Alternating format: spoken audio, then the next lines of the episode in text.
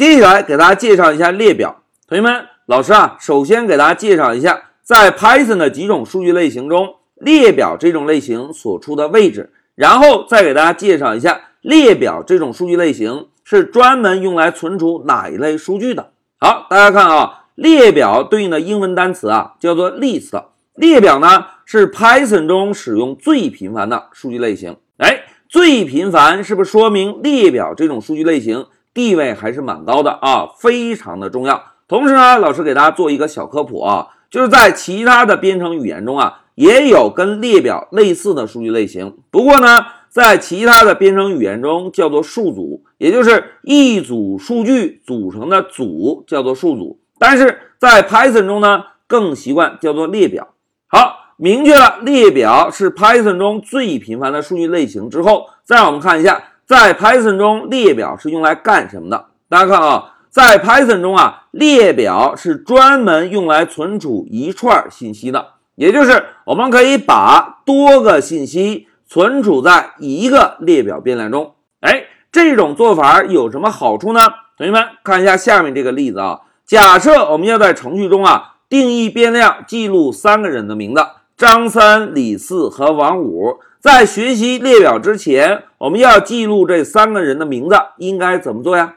哎，是不是就定义三个字符串变量，对吧？来，让我们回到 IPython 做个简单的演练。同学们看啊，如果要定义变量，是不是首先给变量起一个名字？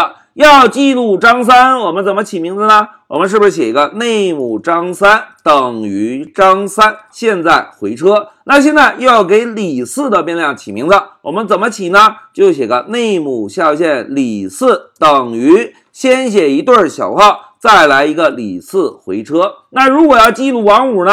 我们再写个 name 王五等于王五。哎，依次类推。大家看，如果我们要把一个班所有同学的名字全部记录下来，是不是光给变量起名字就是一个非常麻烦的事情，对吧？那有没有更好的解决方法呢？哎，列表就闪亮登场了。列表的作用啊，就是使用一个变量来存储多个数据。好，明确了列表存储数据特点之后，接下来让我们看一下怎么样定一个列表。同学们，在 Python 中要定义列表，我们首先敲一对中括号，然后呢，把要存储在列表变量中的数据依次放在中括号内部，数据与数据之间使用逗号分割就可以。来，让我们再回到 IPython 做一个演练，同学们。之前老师定义这三个变量，是不是给变量起名字很麻烦，对吧？那如果我们要定义一个列表变量呢，只需要起一个名字就可以。大家看啊，老师写一个 name 下划线 list，也就是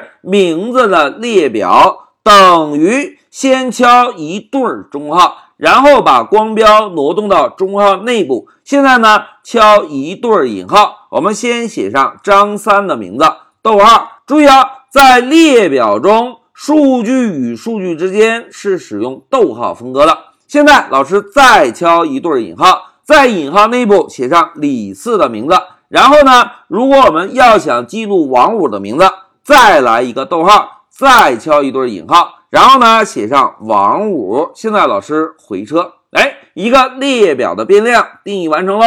如果我们想要查看变量的内容，是不是在 IPython 下直接敲上变量的名字？回车就可以看到了，大家看啊，现在我们这个列表变量中记录了三个人的名字：张三、李四和王五。哎，大家对比一下，在之前我们要使用三个变量名，而有了列表之后，我们只需要用一个变量就可以同时记录入三个人的名字，是不是使用起来还是非常方便的？这个就是列表的作用。好，讲到这里，老师啊就给大家介绍一下。在 Python 中，列表这种数据类型所处的地位，在 Python 中，列表是使用最频繁的数据类型。